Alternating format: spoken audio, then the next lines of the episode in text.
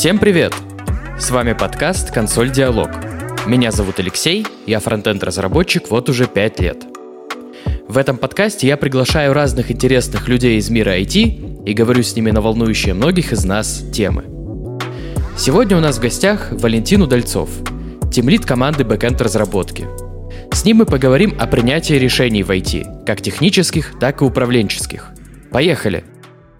Ну что ж, привет, Валентин. Давай немножко расскажи о себе, кто ты, кем работаешь, как здесь оказался и так далее. Привет, Лёш, рад тебя слышать. Я, да, Валентин. Сейчас я работаю в компании Happy Inc. PHP-разработчиком. Ну, я ведущий разработчик, то есть у меня команда, плюс периодически на себя примеряю роль архитектора, потому что архитектурные вопросы у нас решаю я в основном. Но я, если раньше там пытался это возвести в какой-то прям ранг чего-то такого, сейчас я понимаю, что нет, я разработчик и примеряю иногда роль на себя архитектора, не пытаюсь из этого сделать прям, знаешь, как некоторые пишут там solution architect прям в Телеграме. В Principal Software Architect. Да. Вот, ну вот э, из рабочего это все, но я веду сейчас просто, может быть, не так активно, как в период изоляции канал Пых, то есть это про PHP, какие-то приколюхи для разработчиков среднего и продвинутого уровня. Канал в Телеграме у тебя такой раскрученный достаточно, много подписчиков и аудитория активная, так что да, подписывайтесь, ссылка будет в описании выпуска, да. Спасибо, да. Стараюсь участвовать в жизни open source, но не всегда там получается активно. Когда-то прям активно был, э, когда-то активно участвовал. Сейчас фокус больше на работу, как правило. Вот. Но все равно есть э, какие-то подвижки в этом направлении.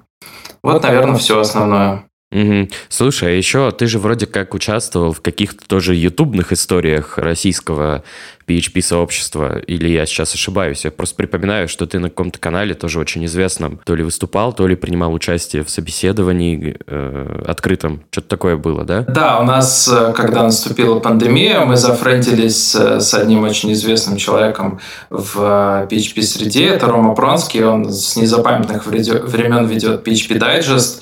И мы с ним пообщались, познакомились и решили вместе сделать канал PHP Point. Вот, ну, как бы такой точка сбора всех PHP-разработчиков. Э, и как раз э, вот уже этап, когда пандемия начала потихоньку стухать, мы как раз активно им занимались, и э, одно из первых видео там действительно было открытое собеседование, где мы собеседовали как раз, я собеседовал человека на должность senior PHP-разработчика, потом была серия видео на всякие холиварные темы, были мои какие-то стримы, вот, но сейчас уже не хватает на все времени, вот, но поэтому основной мой фокус канала, если вообще время на это остается, остается, как в Телеграме канал. Вот, а так да. Но в любом случае ты стал, ну, довольно ярким человеком в интернете, в русскоязычном PHP-сообществе, и даже выходишь за его пределы. То есть, ну, я-то как джейсер, да, я довольно редко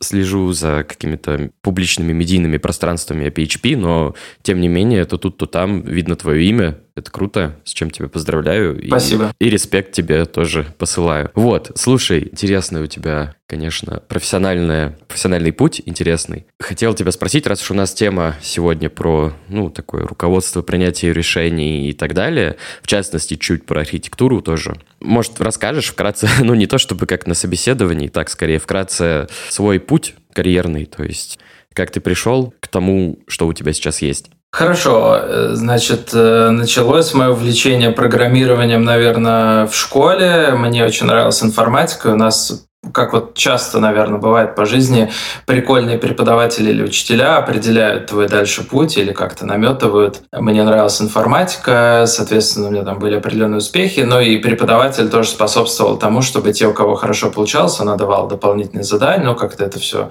гармонично было. А, вообще я поступил потом на экономику, но уже как раз когда я поступил, знал, что поступил, я летом пошел к а, папе на работу и говорю, чем могу помочь. Вот вот, мне хотелось как-то поработать вот перед тем, как я пойду на первый курс, и, соответственно, выяснилось, что у них была потребность в э, э сайтах, вот, то есть они там, у них такая мультибрендовая, можно сказать, компания, И под каждый бренд они делали разные площадки в интернете. И я вот потихоньку стал во все в это вникать. Первые были мои познания в HTML, CSS, потом там спустя год, то есть я начал учиться и продолжал в фоне заниматься программированием. И в какой-то момент я, естественно, полез тоже на бэкэнд. Была там какая-то админка на какой-то системе, выяснилось, что она на PHP. Ну, я, у меня есть такое качество, как пытливый ум, и я вот своим пытливым умом пытался разные стены разбить, в том числе там как-то раз возникла чисто бэкэндовая задача, но тогда я таких слов не знал, но, в общем, я стал разбираться, как что-то это вот поправить. И в итоге э, начал незаметно для себя познавать PHP, и дальше больше, постепенно, вот бакалавриат у меня был экономический, я его закончил, но параллельно я занимался программированием, когда закончил бакалавриат, понял, что дальше я хочу все-таки углубляться в программирование, магистратуру которая у меня уже была более связана с IT. Такая первая моя полноценная именно техническая работа, это был первый курс уже магистратуры, и там я попал вот в первую свою компанию Ruvens, где э, меня устроили уже как PHP-разработчика, даже сразу, по-моему, как медла. Понятно, что пока работал у папы, это был такой PHP, не знаю, совсем детский. Потом уже в магистратуре я уже начал изучать свой первый фреймворк, это был Symfony сразу. И поэтому на работу я устроился. Там вообще были проекты на E фреймворке, вот. И я какое-то время работал на E, потом э, сказал, так, ребят, давайте вот попробуем следующий проект вот это взять на Symfony. И я, в общем, был таким первым симфонистом у нас в компании. И дальше проект, который я вел, все делали на Symfony. У нас там было что-то типа фреймворка для построения сайтов, э, ивентов различных мероприятий. Э, и из года в год какие-то ивенты перезапускались, какие-то добавлялись. Вот на этом скажем так, фреймворке это и делалось. Ну и в той компании я проработал три года, за это время много чему научился. За это время я влился в сообщество сначала, так получилось, в англоязычное. Я mm-hmm. активно участвовал в жизни Symfony, я там всякие сначала ищу репортил, потом я стал их фиксить, pull реквесты я ревью других чуваков. Вот, и так как-то незаметно получилось, что в какой-то момент я был Э, в топе там 50 или 60 контрибьюторов, и в какой-то момент меня позвали в Брюссель на Хакатон Симфони, который вот как раз там 60 топовых контрибьюторов участвовал со всего мира, и я, конечно, офигел, когда меня позвали, вот, и я съездил, мы там потусили вместе, там поисправляли кучу всего. А потом дальше на конференции выступал в Амстердаме, Симфони тоже. А потом, ближе к пандемии, я как-то переключился уже на русское сообщество, и я понял, что хоть у нас и потоксичнее оно, но э, уровень, уровень э, как бы а, вот э, сквозь эту токсичность сам уровень повыше, на самом деле, обсуждений. Там я узнал из как раз русских чатов, что есть такие концепции, как DDD, там Domain Driven Design, как Messaging, да, вот эти все штуки, CQRS и прочие архитектурные паттерны. Я стал уже в эту сторону углубляться, и поэтому русское сообщество мне стало ближе, потому что оно оказалось более продвинутым. Вот. И дальше я уже как бы зарубежное забросил, а в русском вот создал канал и все прочее. Ну а так э, до Happy компании, в которой я сейчас работаю, еще одна была техническая компания, а вот там я полгода проработал и потом пришел сюда. Ну вот так вкратце мой путь, наверное, такой. Угу. Получается, что вот до Happy Inc. ты работал больше на позиции, ну, именно разработчика, и уже только в Happy Inc. Ты получил какую-то возможность что-то придумывать, как-то менять систему так, как ты ее видишь я прав? А, почти. Вот когда я был в Ruens, э, это небольшая компания тоже, как и Happy Inc. И там э, я тоже, поскольку предложил сам использовать Symfony, то я, в общем-то, возглавлял это направление, можно сказать. Ну, это слишком, наверное, громкие mm-hmm. слова для масштаба компании, но тем не менее. Вот. Я тоже там принимал какие-то сам решения, что-то архитектурил, писал какие-то внутренние компоненты библиотеки. А потом, когда пришел вот в следующую компанию, там я попал в крупный коллектив, соответственно, там все роли были у всех четкие, и я выше, как, как бы я не хотел там что-то предлагать и так далее, это только там, дай бог, на одну четверть имело успех, остальное там просто роли были расписаны, у ребят было свое видение, и у меня такого поля прям для деятельности не было. Наверное, поэтому там я проработал всего полгода, потому что мне хотелось, ну, по-другому все делать. Я понимал, что нет, надо тогда куда-то еще идти, где я именно свой вот какой-то творческий такой потенциал смогу развить, и мои идеи найдут применение более широкое. Ну, то есть всегда хочется как-то иметь возможность на что-то повлиять. То есть не просто да. писать код условно, да, а еще и что-то придумать, что-то привнести, оставить след какой-то от своей работы. Да, да, это, да, это меня вдохновляет. То есть, например, Понятно, что в большой компании, наверное, иногда поспокойнее работать. Ты можешь уйти ровно в 6 и знать, что если что-то поломается в выходные или ночью, то там куча людей, не обязательно ты это поправит, но если там не, это не твой код.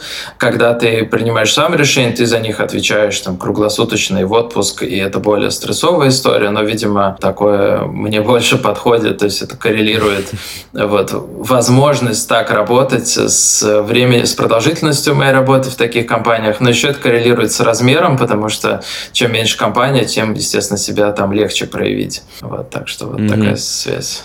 Ну да, конечно. Это, кстати, одна из моих основных рекомендаций тем, кто только ищет первую работу. Я всегда советую маленькие компании, потому что придя в большую, да, у тебя будет больше там коллег и их твердых плеч, на которые можно опереться, но в маленькой компании ты быстрее придешь в ситуацию, когда вот либо тебе сейчас надо сделать, либо будет очень плохо всем. И это, конечно, стрессово, но в тот в такой момент ты начинаешь судорожно гуглить, обучаться, делаешь неправильно, делаешь хоть, хоть как-то, потом понимаешь, как надо было сделать правильно, и получаешь возможность что-то отрефакторить, как-то изменить свой, свое решение. Да, все равно так, согласен. Ну, тут, наверное, зависит еще, человек должен понимать хорошо себя и знать, что он хочет. Если он вкатился в IT и хочет просто получать деньги и э, не париться, тогда, наверное, лучше ему в большую компанию устроиться, там как-то он не знаю, будет незаметным среди многих. Вот, а если он хочет всегда себя проявлять и прям расти как-то, то да, лучше в маленькую. Ну да, да. И, к слову, вот о большой и маленькой компании всегда ну вот я работал, наверное, можно сказать, только в маленьких. То есть мое первое место работы, я там был вообще один, и поэтому, как я скажу, так и будет, и всем, и всем все равно, правильно это или нет. Потом была вот Happy Inc., да, мы работали вместе с Валентином какое-то время, э, но там я по факту тоже поначалу был один, потом появилась команда, но я в ней по принципу, кто раньше пришел в компанию, был типа на решающей позиции. И вот сейчас я снова в небольшой компании, но я уже, слава богу, там не начальник, не тимлид, не техлид, а просто разработчик. Ну и в скобках так скажу, что это кайф для меня сейчас после всего этого. А, но я про что хотел спросить? Вот если представить какую-то идеальную компанию для тебя, Uh-huh. Во-первых, какой она будет, большой, крупной или маленькой? И во-вторых, как ты думаешь, вот как в ней решает менеджмент плюс разработчики, как именно им делать продукт? Вот что обязательно они должны сделать? Угу. Так, ну, во-первых, хотел э, заметить, что в хэппинг ты был все-таки не по принципу того, кто первый, тот и старший среди фронтов. То есть, ну нет, это было очевидно и понятно, и ты отлично с этим справлялся. То есть там никого другого и не могло быть. И теперь, как, как, когда тебя там нету, это очень чувствуется. Вот. А во-вторых, значит, так, вопрос был про идеальную компанию. А еще какого размера была бы моя идеальная компания? Вот если бы ты все это как бы конструировал, придумывал компанию, не в смысле ты был бы основателем, ну понятно. а в смысле вот создавал в голове? Вот как mm-hmm. было бы идеально для тебя? Ну, я думаю, что это примерно то, что у меня сейчас, только крупнее, да, то есть э, мне кажется, тут такая история. Сначала ты попадаешь в совсем маленькую компанию, ты там что-то предлагаешь, развиваешься, но как бы делаешь не очень круто, потому что сами условия в компании совсем крутые, ну и ты сам не совсем крутой, да, и там ну, вообще совсем крутым невозможно быть. Ну, короче, ты такой на ранних своих стадиях, и компания соответствующая, и она э, в какой-то момент упираешься в потолок, понимаешь, что дальше ты, если хочешь расти, тебе нужна компания побольше просто, потому что здесь э, не нужно это все, да, вот ты, если становишься слишком умным, ты просто мешаешь, потому что ты начинаешь изобретать или там внедрять, пытаться внедрять какие-то технологии, которые просто не оправданы на таких масштабах. Потом ты, да, там идешь в компанию покрупнее, там опять до какого-то потолка вырастаешь, потом еще, и там уже и так далее. Соответственно, там надо понимать вообще свои амбиции свои возможности, да, то есть у всех, э, у кого-то есть потолок, и, и все, собственно, вот это его просто дальше по жизни, он там и должен работать, это максимальная гармония, если он будет пытаться прыгнуть выше, он там не сможет может, не знаю, параллельно семью строить, он будет в стрессе, у него не будет получаться, он не будет доволен, да, то есть всегда нужно баланс помнить и признаваться себе в том, что ты, может быть, и не, и не тот человек, который должен, там, я не знаю, в Амазоне быть архитектором, условно, да. Угу. Но я думаю, что все-таки вот э, у нас текущий проект, он как бы потихоньку растет, я поэтому жду, когда он еще больше отмасштабируется. Мы недавно стали предпринять какие-то прям уже явные действия для этого, и бизнес сам сказал, так, давайте тут масштабировать, нам нужно. Соответственно, я думаю, что еще, ну, где-то вот э, там в два раза крупнее компании, это точно был бы еще мой уровень. То есть решения более такие основательные, с использованием, с каким-то большим упором на масштабируемость, на нагрузки, на вот это все. Вот, поэтому, да, но должность и характер решений такой же, да, просто более, еще более ответственный в плане, исходя из масштаба. Вот, это mm-hmm. вот что касается, наверное, моя идеальная компания. Тут это все, конечно, еще надо как-то коррелировать с жизнью, да, то есть вот я сейчас э, женился, и я понимаю, что дальше моя личная жизнь будет тоже от меня больше требовать времени, а потом там через какое-то время обратно может быть меньше. И поэтому здесь тоже все это не так просто, да, нельзя в изоляции рассматривать. Ну да ладно.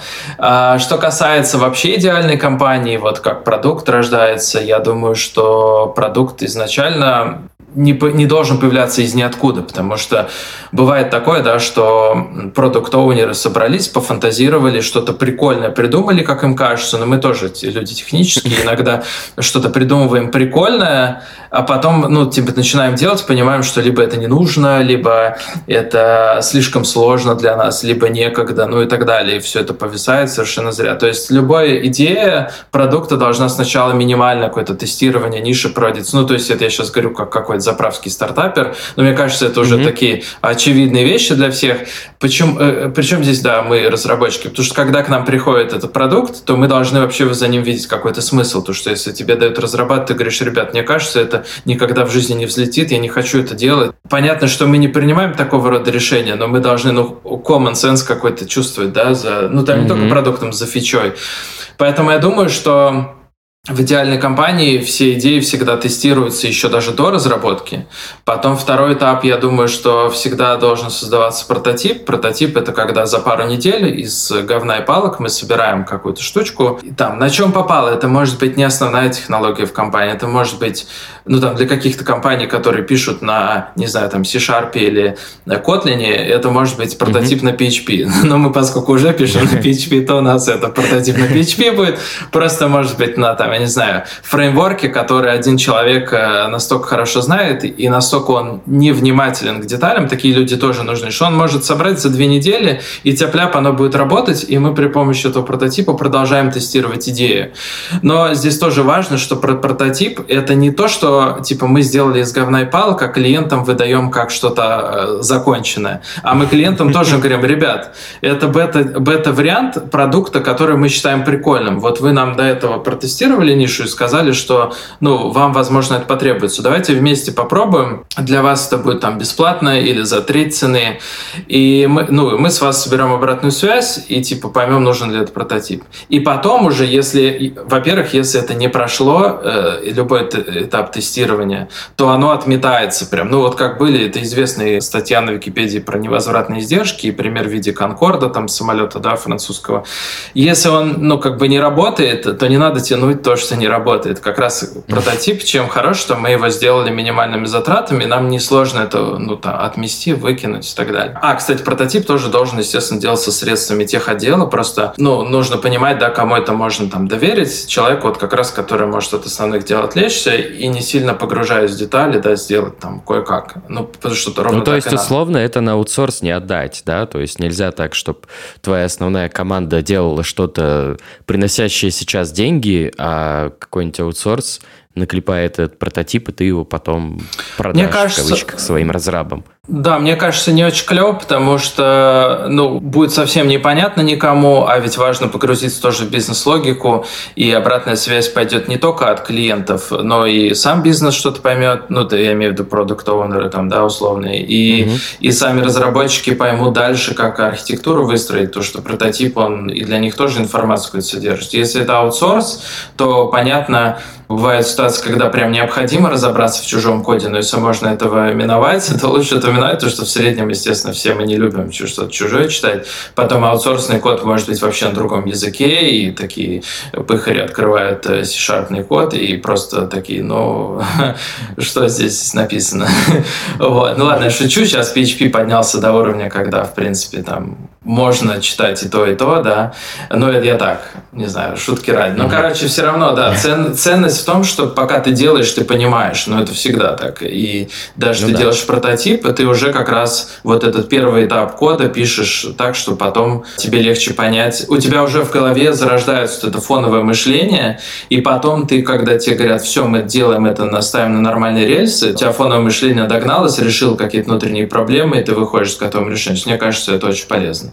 Вот, ну и все. Дальше логично, да, если прототип сработал, клиентам нравится, они готовы там по полной программе, то, наверное, первый шаг делает бизнес и нормально пишет какой-то, как-то все это описывает, да, причем по бизнесовому. Ну вот здесь как раз у меня есть некоторые пробелы в знаниях, да, там как сейчас, я не знаю, mm-hmm. модно при помощи чего это все описывать, но как минимум какие-то use cases, да, там прописывать, прорабатывать сценарии, вот это все, и дальше уже разработчики тоже садятся там вместе, придумывают архитектуру под это, ну и начинается процесс разработки, там, который там, по agile всем этим bullshit словам, вот.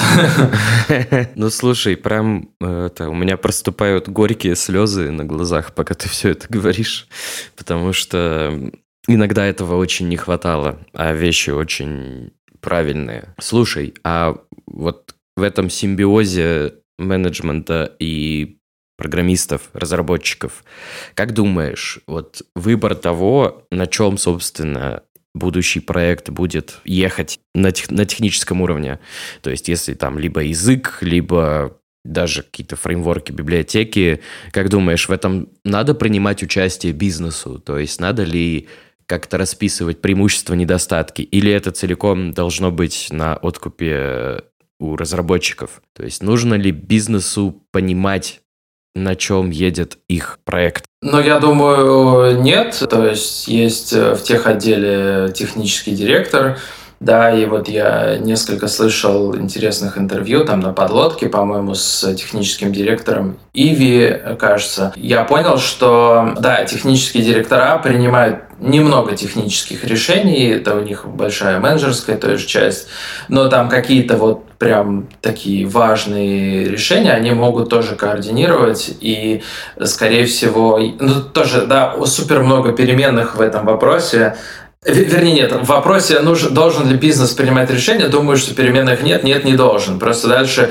в иерархии вот самого тех отдела, да, должны быть люди, э, которые это все готовы брать ответственность. Ну и там дальше все зависит от э, как раз от переменной, про которую говорю, это размер компании, это э, какое mm-hmm. у нас наследие, какая история. То есть если есть там условный инструмент, который, если есть там, не знаю, на PHP куча наработок и можно продукт запустить качественно с учетом этих э, наработок, то хорошо, но если при этом этот продукт это ракету в космос отправить, то PHP это все равно неподходящий язык, и надо брать э, что-то там э, супер быстрое, да. Я не знаю, на чем пишут коды для ракет, надеюсь, не на PHP, но типа, да, все равно есть такие продукты, где становится очевидно, что типа лучше просто брать другую технологию, вообще, может быть, нанимать под это людей, отдельные команды и так далее. Но если это маленькая компания, то там опять, да, прототип, можно на чем попал. Ну, короче, тут много всего, но бизнес-часть нет. Она должна сосредоточиться на том, чтобы правильно предоставить use cases, продумать, куда это все должно быть расширяемо, построить вот эту модель предметной области, потому что разработчикам это все очень сильно поможет. И когда разработчики приходят и, не, и видят, что сам бизнес не подумал о чем-то, то это прям самое печальное, потому что, ну а кто тогда должен, простите, про это думать-то как бы? Вот, так что да, они лучше... Да. Фронтендеры тоже могут думать, да, но лучше бы бизнес подумал, что они потом все равно да. будут уже спрашивать. Да. Это просто я на шрам надавил себе на один. Так что Понятно. не обращай внимания.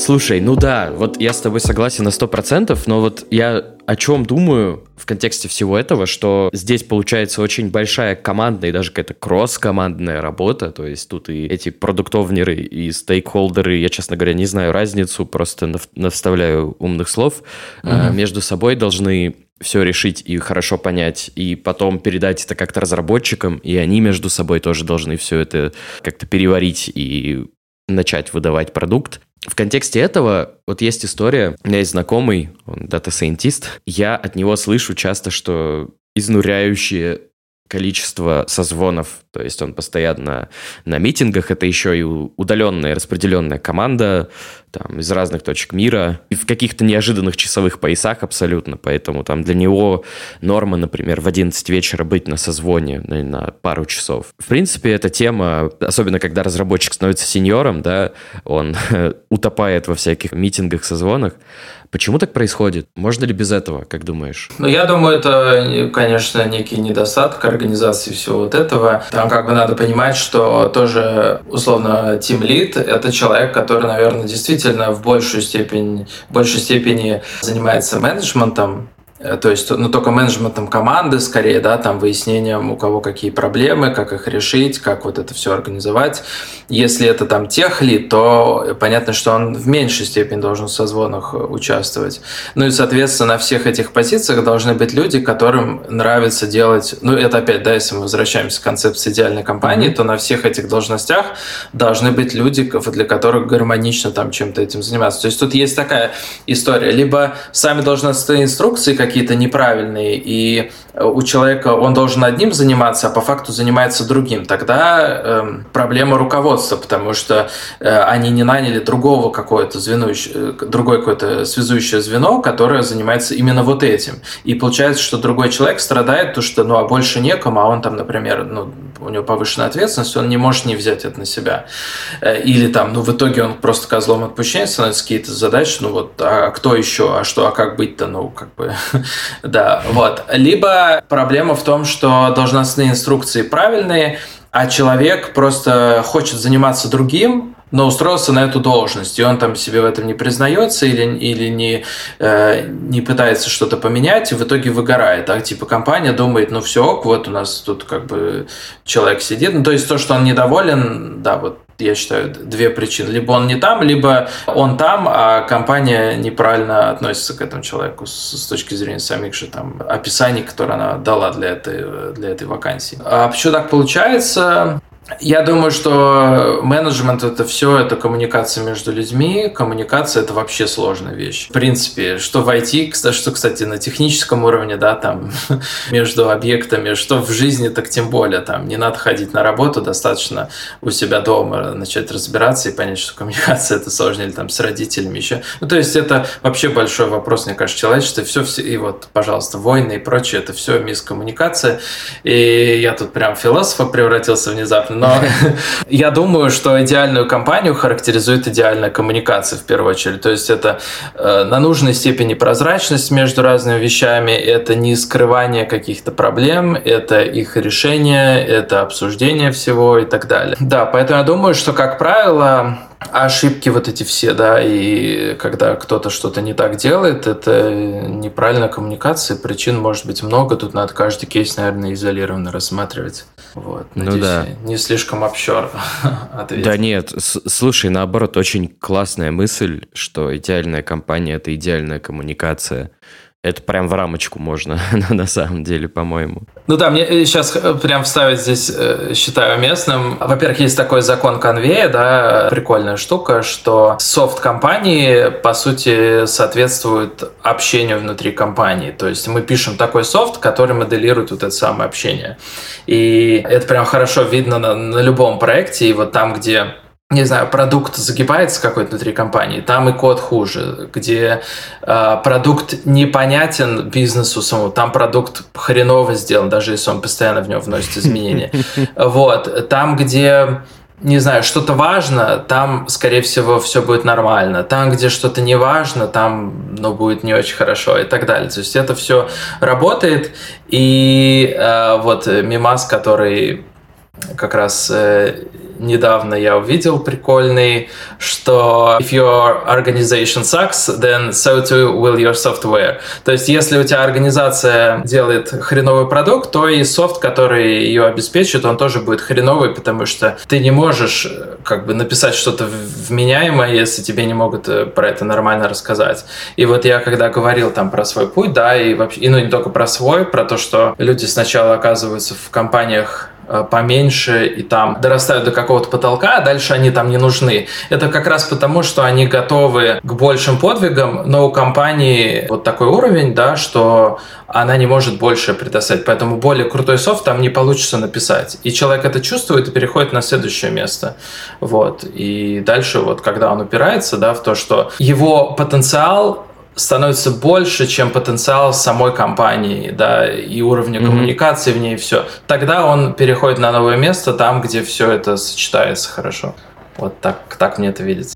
Да, да, да. Очень интересная тоже мысль, которую вот ты в виде мема, так сказать, скидывал нам, и я его тоже видел. Задумался об этом, Сначала подумал, что, наверное, я с этим как-то не очень согласен, а потом подумал еще и понял, что вообще смысл-то в этом есть, потому что как бы в атмосфере какого-то непонимания, в атмосфере неблагоприятной для творчества, уж извините мне эти громкие слова, но иногда там профессия разраба, она довольно творческая, потому что у тебя есть несколько путей, как решить задачу, и ты выбираешь там наиболее изящный, наиболее быстрый, ну или по другим характеристикам. И, в общем, в этой атмосфере тебе не хочется как-то вкладываться в решение. Ты просто делаешь, чтобы от тебя условно отхилились. Uh-huh. Вот, и, и, и ты такой, вот, все, вот вам задача, я пошел, до свидания. На большее я не способен сегодня. Uh-huh. И в результате получается именно то, о чем ты говорил, что компания, в которой есть проблемы, рождает и проблемный продукт. Угу, то есть да. он, он, может, и работает, но он мог бы быть лучше. Вот к чему я пришел. Да. Вот. Ну и еще, да, не клево, когда в итоге бизнес пытается обвинить разработчиков. Ну, не, ну, как бы он, может быть, не явно это делает, да, но он видит проблему только в разработчиках, что вот они что-то затягивают, что они долго что-то переделывают, а если там они бы повнимательнее посмотрели, то они поняли бы, что разработчики, например, половину времени они пытаются понять, что же такое, сука, надо сделать в этом продукте. Э, и, и они занимаются не своей обязанностью, из-за этого они больше выгорают, у них меньше остается сил на сам код, там, на какие-то архитектурные вещи, на желание сделать красиво. Вот. А проблема-то изначально в бизнесе, и это им нужно понять, что у них не так, да, там, почему они... Ну, то есть, по, по, понятно, проблема и там, и там может быть, но надо вот балансировать обе части, и прокачивается команда разработки, прокачивается бизнес, там, да, каких-то нанимает людей, которые какие-то механизмы налаживает, выстраивает бизнес-процессы и так далее. И IT-отдел подтягивается, потому что они э, начинают там лучше понимать, что им делать, они себя чувствуют лучше, меньше выгорают, и вот, вот так как бы... То же самое, да как в отношениях, да, ты, пожалуйста, там, девушка-парень, ну не может быть так, что один тянет все время, а другой просто э, там где-то на подхвате бежит, и, ну, рано или поздно это все поломается, оба должны расти и там друг друга мотивировать. Как бы вот я говорю, поэтому здесь параллель параллель, в принципе, с любыми отношениями можно провести, и, и между государственными отношениями и всем прочим. Нельзя ну, да. этот подтекст миновать сегодня все равно. Я еще хотел сказать, что ты вот говоришь, надо как-то, надо понимать, что, ну, в ком проблема, да, то есть проблема может быть и в разработчиках, и в бизнесе. Я хотел сказать, что мне кажется, тут надо просто попытаться как-то это все расследовать, то есть отрефлексировать какую-то проблему. Вот эта проблема, вот я ее замечал у многих людей и в контексте тоже разных вещей, и там и личных отношений, и анализа ситуации какой-то там геополитической и так далее. Люди не мыслят дальше одного звена, то есть если представить какую-то проблему как цепь, да, они ага. идут по звеньям, там первая, которая это ситуация, с которыми они лично столкнулись, а вторая там уже, ну, идет в сторону других людей. И дальше одного очень редко кто может разобраться. И приведу пример, что я имею в виду. Вот как раз, например, компания делала софт, и сорвались сроки релиза. Ну и там, не знаю, генеральный директор условный или владелец, он такой, ага, первый факт, первое звено. Мы провалили сроки. Второе звено программисты писали долго. Все. Mm-hmm. А, а дальше уже не надо. То есть это такая ловушка, в которую он попадает, что он уже понял, что произошло. А на деле-то нет. Это просто для человека, потому что тут не нужно рефлексировать дальше. Ты находишь решение, оно тебя удовлетворяет. Ага, мои программисты говно, значит, надо их заменить. Или там оштрафовать, или еще что-нибудь сделать. Угу, да. А про созвоны еще хотел сказать. У меня есть мысль, вот интересно твое мнение, насколько я прав или не прав. Особенно там на ранних этапах, когда решается, как только продукт будет делаться, можно потонуть в созвонах. Особенно зависит, конечно, от размера продукта, от его какого-то этого веса да, в сообществе или для клиентов, и, естественно, от финансирования. Но иногда решение принимать может быть довольно стрёмно. То есть вот ты такой, я сейчас тут пропихнул такую-то технологию, потому что она мне нравится. Но как бы так сделать, чтобы вроде бы и не я ее предоставил, а как-то все пришли к тому, что она хороша. И в итоге вот этот мячик ответственности летает от человека к человеку, обсуждения затягиваются и так далее.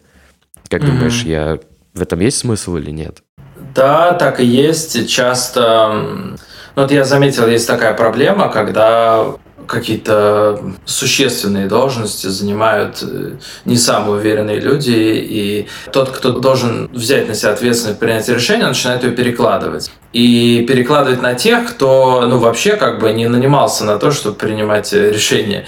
И вот, да, начинается этот футбол, это раз. А, во-вторых, еще проблема в, как раз созвона и вообще вот общение – это такая классный способ э, как раз перекладывать ответственность, потому что mm-hmm. там ничего не фиксируется толком, никто ничего не пишет, никто ничего не делает. Это вот, ну, как бы, попить это очень легко, очень, очень расслабляет, люди это любят. И вот это все как раз, э, э, да, а, а по итогу надо просто, ну, там, либо кому-то сказать, я, я беру и, и, и давайте запускаем, потому что это сейчас важно, я беру на себя ту вероятность, что это может не выгореть, и мы там исправим, и там я примерно знаю.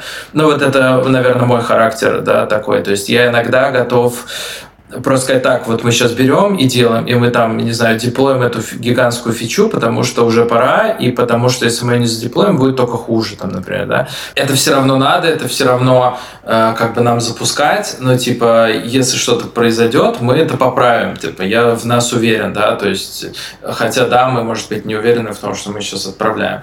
А второй вариант это, что, ну, там, человек должен вместо того, чтобы созваниваться, он должен сесть и там четко, я не знаю, расписать какой-то, сделать cost-benefit анализ, там, прописать все за и против. Если он супер... Вот я не очень рациональный человек, да, я как раз более импульсивный. Ну, я, соответственно, полезен в ситуации, где нужен импульс.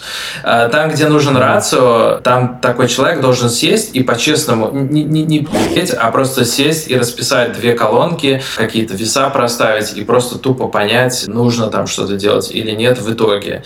И уже вот это обсудить, потому что часто созвон начинается с того, что все просто смотрят на харе друг друга, и никакого документа нет, который они обсуждают. И созвон это так и заканчивается, и, и ничего и не остается и все уставшие там идут домой, и на следующее утро все то же самое. Ну, то есть э, вот эти созвоны, да, они часто действительно происходят из-за того, что кто-то не сделал свою работу или не готов взять на себя ответственность. Вот и все. Поэтому, конечно, у каждого созвона должна быть четкая повестка, четкий результат, которому созвон, если его рассматривать как задачу, э, у него тоже должен быть результат, который либо получился, либо нет. Если созвон даже не имеет цели, то, ну, очевидно, это просто будет время впустую, для кого-то очень тяжело проведенное, потому что человек там хотел конкретные вещи поделать сегодня, успеть, а в итоге он просто потерял в время. И, и он еще больше выгорает от того, что так ничего и не решили там. Вот. Ну, в общем, да, это созвоны, это, это, это, с одной стороны, крутой инструмент, потому что иногда проще созвониться, а, но иногда это хреновый инструмент, потому что он ничего не порождает вообще. Я посмеялся, хотя тема-то довольно печальная, но что, ну, да. что поделать, это нервный смех скорее, скажем так. хотел тебя спросить, вот когда ты, например, приходил в Happy Inc. и выбирал, как ты будешь делать, на чем ты будешь делать, или другие какие-то решения архитектурные, страшно ли тебе их принимать? То есть осознаешь ли ты их долгоиграю честь, что вот отныне и навсегда оно с тобой? И если ты неправильно что-то придумал, то может быть не очень хорошо. Ну, я тут честно скажу, я прям не супер ответственный в этом плане человек, наверное, да. Когда я пришел, я, кстати, знал, что мы, наверное, так или иначе про это поговорим. Да, то есть я ворвался в хэппи со словами, что да, давайте мы здесь э, бэкэнд перепишем, потому что он на тот момент был да, на старом фреймворке, который даже не предназначен для... Ну, то есть это по большей части CMS там, или CMF, как это называют, да, то есть система для контента, а не система для написания кастомной логики, кое наш продукт от начала до конца является. И я, да, пришел, там выбил дверь, условно, словами, давайте все перепишем.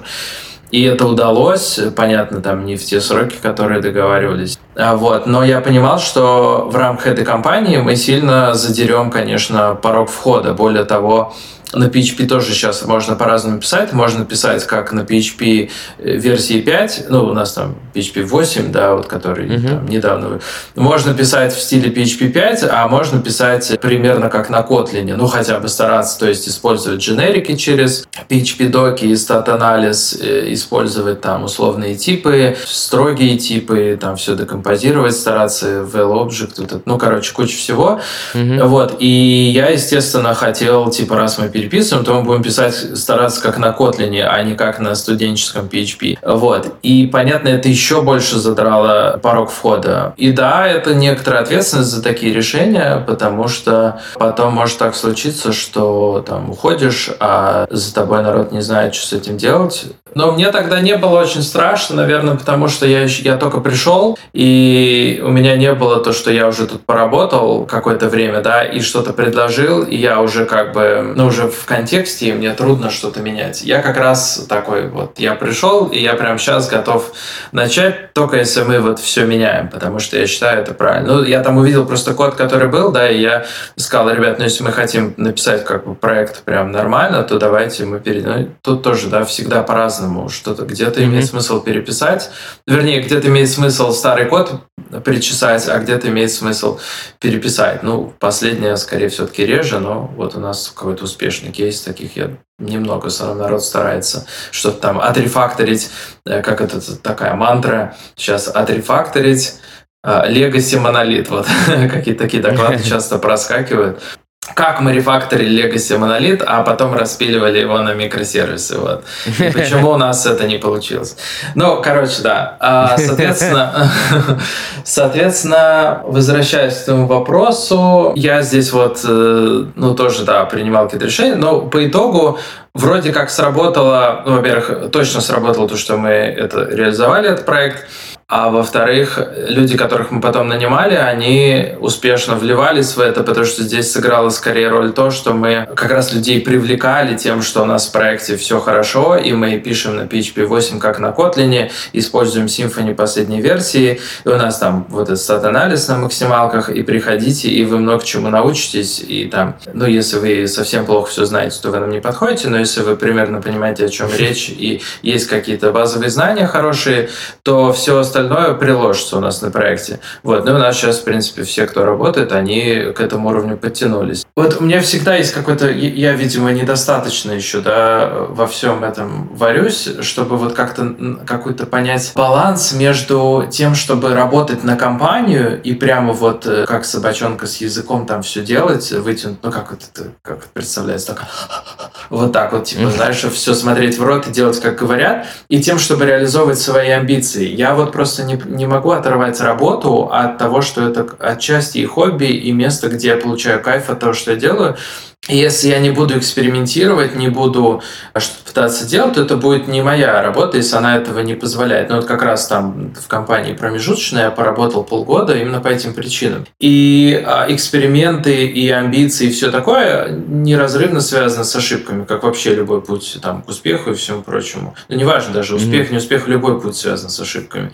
И поэтому как бы тут э, я это считаю, что это заложено во все, заложено в мою зарплату, зарплату, которая может быть не такая как раз большая, как если бы я прям вот делал только то, что нужно бизнесу, и как бы идеально. Я не делаю идеально, я допускаю ошибки, Поэтому там, у меня вот такая зарплата. Ну, меня, меня она устраивает. Я просто к тому, что в ее ценности вот есть такая концепция, да, типа цена mm-hmm. вообще продукта, она отражает и ситуацию на рынке, и ситуацию в мире, и там взгляд инвесторов на компанию, и рынок, и спрос, и все вместе, это все выражено в цене. Она, она меняется, если что-то из этих параметров меняется. Поэтому в мою зарплату вложено мой характер, мои там, то, что я могу в какой-то чат написать, а что это за хуйня у нас, и почему это так. Потому что я с одной стороны, всем неприятно, потому что я что-то наезжаю, да, я себя веду, может быть, не совсем корректно с точки зрения этики. Но с другой стороны, если бы я не обратил внимания, мы бы этот момент там на него забили, никто бы не узнал, и как бы в целом было бы и хуже. То есть люди понимают, что во мне балансирует, да, там что-то неприятное и приятное. Ну и, и так во всем.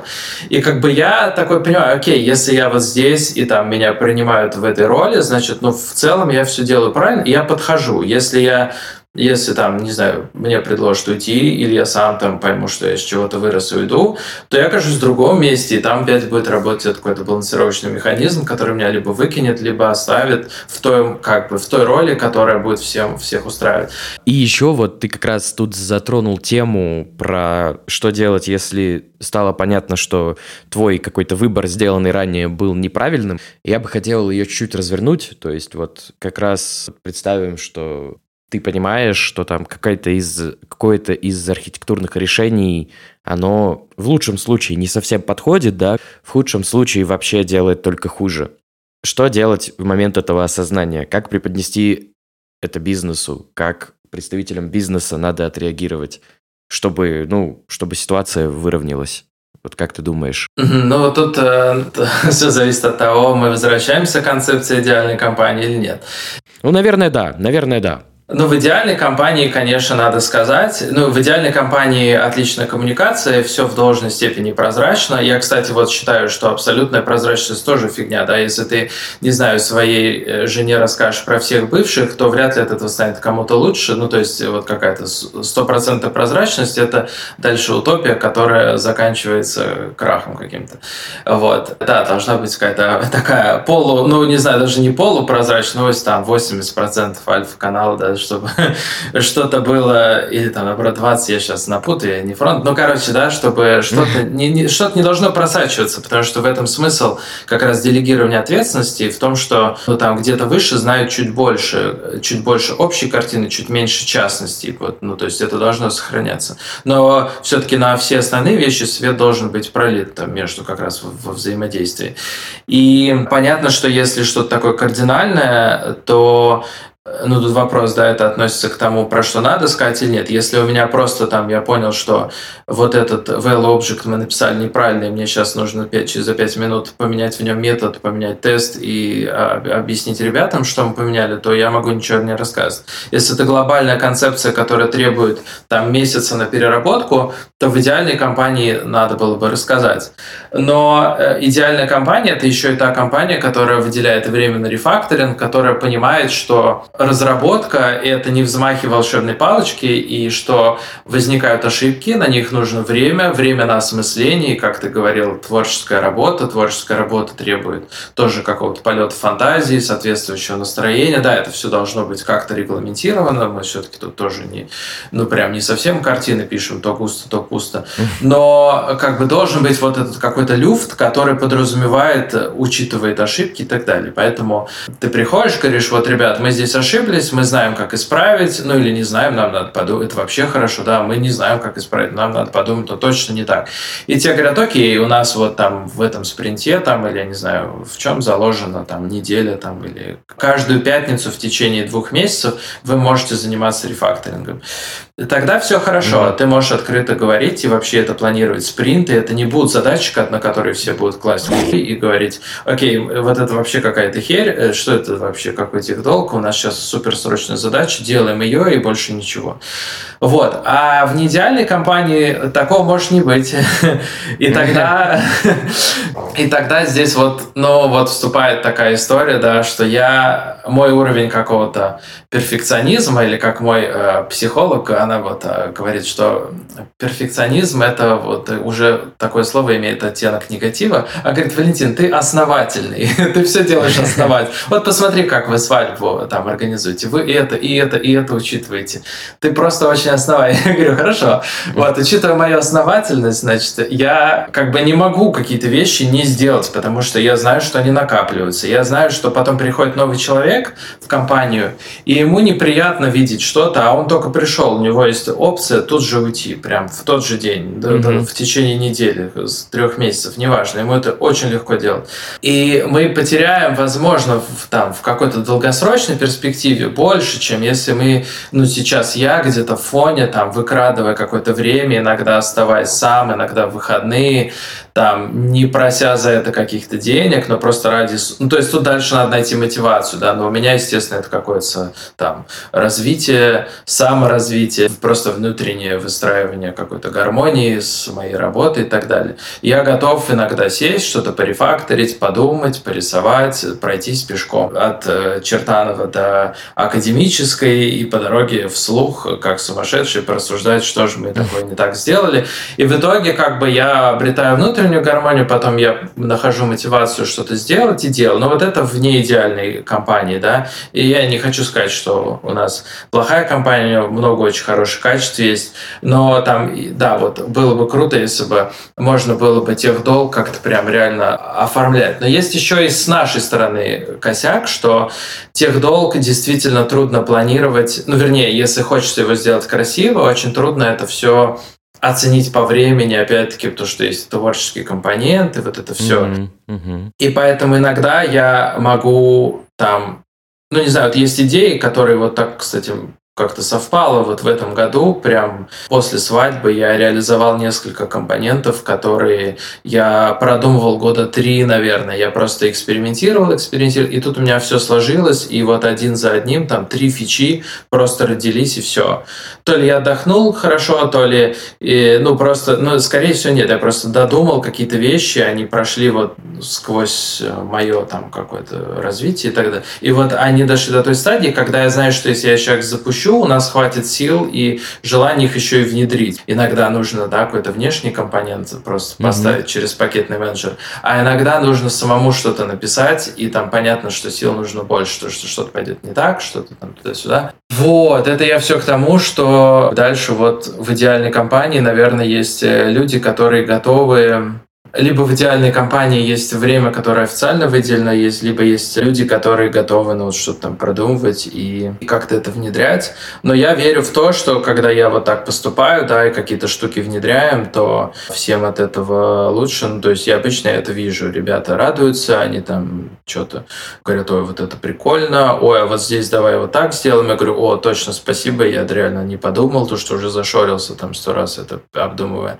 Вот. И как бы в итоге ну, всем нравится, у всех добавляется мотивация, когда тех долг исчезает, это круто. Или я потом ставлю задачу, и там, я не знаю, все файлы в проекте поменялись, потому что мы что-то выпилили, что нас давно бесило, и у всех такое отлегло там. Вот, но, но здесь нужен баланс, да, то есть нельзя этим вечно заниматься, это должно занимать, ну, там, процентов 10, наверное, времени максимум, желательно все остальное, но это все что-то под бизнес. Но это вот плавающая граница такая. Поэтому э, неправильные решения неизбежны. Главное, чтобы ну, тех долг исправлялся. И вот здесь, как мне кажется, два пути. Либо это время выделяется официально, либо как, ну, какой-то нас сам этом, контроле делается там, в свободное время, как часть хобби уже, да, в этот момент. Mm-hmm. Вот я, например, сейчас вот это все, то, что внедряю, я не играл на барабанах там со, со свадьбы, потому что я, ну, моя работа зашла на территорию хобби и стал этот кусок моим хобби, да, и поэтому я mm-hmm. как бы все, у меня другое время исчезло. Так что вот тут такой какой-то баланс. Но это вот, да, идеально не идеальная компания, и что из этого следует. Кстати, вот про идеальную и неидеальную компанию, так как э, очень много моих слушателей это люди, которые только недавно работают в разработке или только собираются прийти в разработку, хотелось бы дать им какой-то ориентир, и чтобы его дал ты, потому что у тебя и опыт большой, и ты сам много где много чего видел. Вот мы много говорили про идеальную компанию, про хороший менеджмент. А что такое плохой менеджмент? Вот как понять, что менеджмент плохой? И как понять, что надо там либо бежать, либо пытаться что-то менять, либо там проявлять какую-то инициативу, чтобы что-то изменить? Вот как понять, что в компании решения принимаются плохо, что что-то не так? Ну, здесь, э, наверное, в последнее время часто читаю все эти какие-то поведенческие отклонения, и вот ошибка выжившего, там, естественно, любимая статья. То есть какой-то вот прям совет универсальный так всегда хочется дать, но он настолько, как правило, бессмысленный, ну, типа для конкретного человека, ну, потому что да, мы да, настолько разные, вот, поэтому мой самый главный совет, никого не слушайте, просто делайте так, как вам кажется, это, ну, как вот кто-то там когда-то говорил, типа внутри нас уже каким-то образом во внутреннем голосе заложено то, куда мы хотим прийти и где у нас все получится, вот как бы его и нужно учиться слушать потому что, ну, там, у тебя один путь, у меня другой, где-то они пересеклись, где-то разошлись. Ну, может быть, может быть, просто каких-то пару маркеров, которые ты лично видел, что вот в этой компании Все, решения ага. принимаются плохо. Угу. Я думаю, что, ну вот мы говорили про коммуникацию, да, соответственно, если вот полный какой-то хаос в коммуникации, то есть э, люди говорят что-то рандомно, потом делают вообще другое, и все это никак не координируется, когда менеджмент много ходит напрямую к разработчикам, да, и, и вы не можете это как-то отрегулировать. Тут, блин, как бы так много всего завязано конкретно человек все равно, да, потому что mm-hmm. человек, вот ему так может нравиться компания, какой-то вайб и продукт, что он готов, я не знаю, вписаться в какие-то драки, грубо говоря, да, и там отстоять что-то и сказать, ребят, да вот так не надо, вот смотрите, я сейчас вот сделаю, и мы там вот так бы. А кто-то, ну вот просто по жизни такой человек, что у него вообще акценты другие, он хочет на работе, ну условно там кайфовать, уходить вовремя, утром приходить э, рано, радоваться, там, отработал свое и до свидания, тогда, ну, в общем, тут все, все время нужно по своим ощущениям. Я думаю, что особенно сейчас, в неспокойное время, особенно там, если вы работаете в российской компании, у вас всегда будут какие-то волны, да как и в любых отношениях, там, как вообще у вас внутри тоже в какой-то психологии и так далее. Поэтому нужно тоже давать шанс месту работы какой-то небольшой, да, и вообще взвешивать периодически плюсы и минусы, понимать, э, ну, по итогу, вот вы там верите в то, что вы, например, найдете что-то лучше, и там у вас получится реализовать амбиции? Если да, вот прям четкий, строгий ответ, и вам здесь прям больше нечего сказать, то надо просто идти искать дальше. То есть я скорее вот так, да, за то, чтобы взвешенно продолжать искать э, работу периодически, если оно того требуется, если ситуация критическая. А если, ну, как-то все хорошо, но бывают проблемы, но бывают и плюсы, то, ну, наверное, можно остаться. И тут еще такой момент, что если вот прям бесконечное какое-то дно, да, ну, это понятно, что надо уходить. Если чередуются моменты, когда надо прям жестко поработать, надо вот с кем-то там посраться, что-то урегулировать, найти какие-то все эти компромиссы и все сделать, но потом там есть какая-то стадия когда отпускает, и можно там сконцентрироваться на чем-то своем, как-то, ну, это такое может быть в порядке вещей тоже. Особенно это, когда сезонный какой-то спрос, да, там у компании своя специфика может быть. Вот, ну, то есть, прям вот трудно дать точный совет, то есть, мой самое основное, это вот как бы не ориентироваться на примеры, почитать статью про ошибку выжившего, да, там, не думать, что каждый из нас может стать Брэд Питтом, если он поедет в Голливуд и будет э, там пытаться получить роль, там, да, то есть, есть, ну, в общем, слушать себя, признаваться в том, что, может быть, IT не ваше. Такое тоже может быть, да, то есть, ну, там, я не знаю, пять лет человек э, по месяцу работает на одной работе и просто в упор не видит то, что, ну, не его это, что вот он, например, а в свободное время он так красиво там вышивает, что, ну, как бы все такие думают, да что он там в этом IT делает, это непонятно, ему же надо вышивать. Это нормально, типа, вот, да, как-то находить с собой какое-то равновесие, да, понимать, что же нужно. Ну и, соответственно, я думаю, если в острой ситуации возникают, обращаться к психологу, не бояться, это нормально, там, да, об этом говорить, э, может вообще абсолютно другие грани вас открыть и вообще затронуть другие проблемы. Аж проблема у вас там в семье, а вы это все проецируете на работу. Ну, так, наверное, тоже, я думаю, бывает, да. Ну, в общем, ну, да. быть э, по возможности вот как-то более таким открытым, многогранным, слушать э, себя, концентрироваться на своих ощущениях, вот, и не бояться менять работу или профессию или еще что-то, да, вообще не бояться меняться там. У кого-то может быть рассинхрон с местом, где они живут, там, с квартиры или со страной, или с городом, вот. Э, все можно менять, все стоит пробовать. Я вот там до недавнего времени во многих вещах был костным, сейчас я на все проще смотрю и прямо, ну, как бы легче да, по жизни. Вот, ну, наверное, вот такой. А, мы же говорили про менеджмент плохой, да, я уже ушел вообще туда. Ну, ты в целом ответил, что какого-то единого рецепта, наверное, нет, что все очень зависит от человека.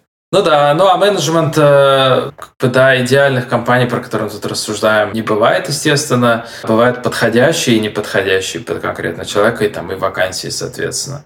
Ну и, наверное, последний вопрос на сегодня. Тоже Возможно, он вызовет у тебя реакцию, что это все очень индивидуально, но когда я спрашиваю у тебя какие-то такие общие вопросы, я действительно, мне интересно, как это для тебя. Вот. Угу. И вот оглядываясь назад на опыт там Happy Inc. и прошлых работ, где ты принимал какие-то решения, вот управление процессом разработки, командой, ответственность, взятая на себя, для тебя это все-таки больше благо или какая-то головная боль?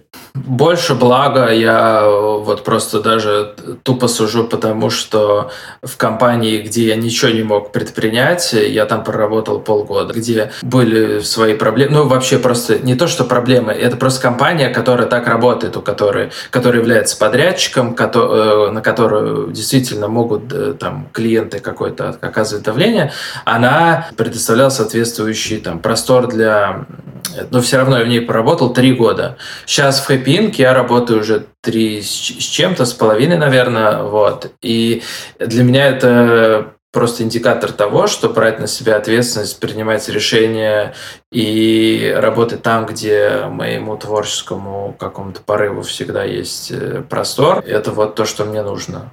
Вот, поэтому головная боль, думаю, нет, никогда не было.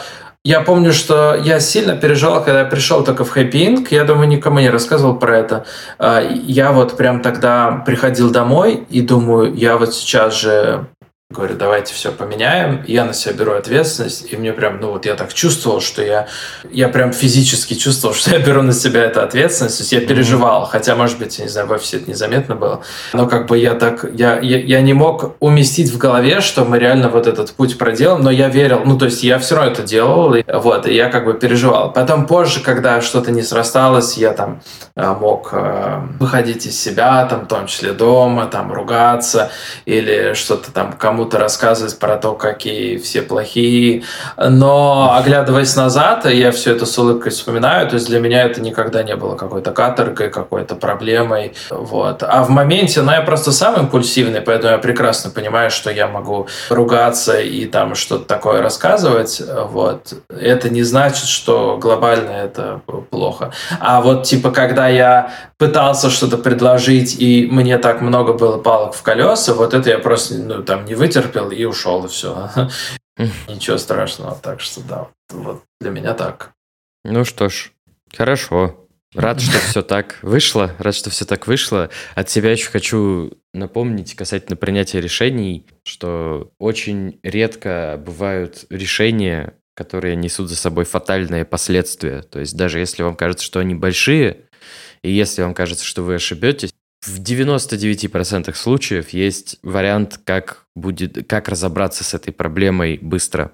Угу. Поэтому не надо бояться, не надо панически бояться брать какую-то ответственность, принимать какие-то решения, потому что очень мало вещей в этом мире невозможно как-то откатить, невозможно исправить. Вот. И как Валентин правильно сказал, что ошибки — это обязательная часть работы любой, да и даже не работы, а вообще всего. Если не ошибиться, то, наверное, и не получится сделать что-то хорошее. Да. Ну, мне так кажется. Ну и надо помнить, что мы с вами там не врачи, не архитекторы, здание не упадет, потому что это не здание, а просто код, люди не умрут, то есть, ну, ну если только вы не проектируете какую-то там уж медицинскую систему и там какие-то неверные свет, не знаю, группа крови перепутается, но, э, короче, да, надо везде понимать, что обычно тут просто речь о деньгах, но самое худшее в этом случае, что может случиться, это там вас уволят, а рынок у нас большой, работу вы найдете делать, поэтому, ну, как бы можно увереннее быть, спокойнее, не, не надо быть э, там, не знаю, безразличным или вообще наплевательски, ни в коем случае нужно быть ответственным, но можно быть чуть более смелым, там, чем в некоторых других профессиях, где реально можно серьезно повлиять там на чью-то жизнь или еще на что-то. Вот, так что, да, поддерживаю Лешу. Если чувствуете в себе вообще какой-то вот жилку какого-то решателя, то решайте и решайтесь и делайте так. Да, лучше и не скажешь. Ну что ж, спасибо тебе большое, что пришел. Было очень интересно пообщаться. Думаю, много чего интересного наши гости смогут вынести из нашей беседы. Да, спасибо тебе большое, что пригласил. Я прям даже вот не знал, как всегда хотел с тобой как-то публично пообщаться, а ты вот взял и нашел, хоть мы из разных чуть-чуть миров, хоть и соседних, а ты взял, нашел, как, как нам а, оказаться на одной линии. Вот, спасибо большое. Привет большой твоим всем слушателям. А, подписывайтесь на Лешины каналы, подкасты, все, что он делает. Вот, э, всем спасибо, счастливо. Пока. Спасибо всем, кто дослушал этот выпуск до конца. Делитесь своими историями и мнениями в комментариях, а также не забывайте подписываться на наш подкаст на всех популярных платформах, делиться им с друзьями и ставить оценки. Также подписывайтесь на канал Валентина, ссылка будет в описании. До встречи через две недели. Пока! Bye.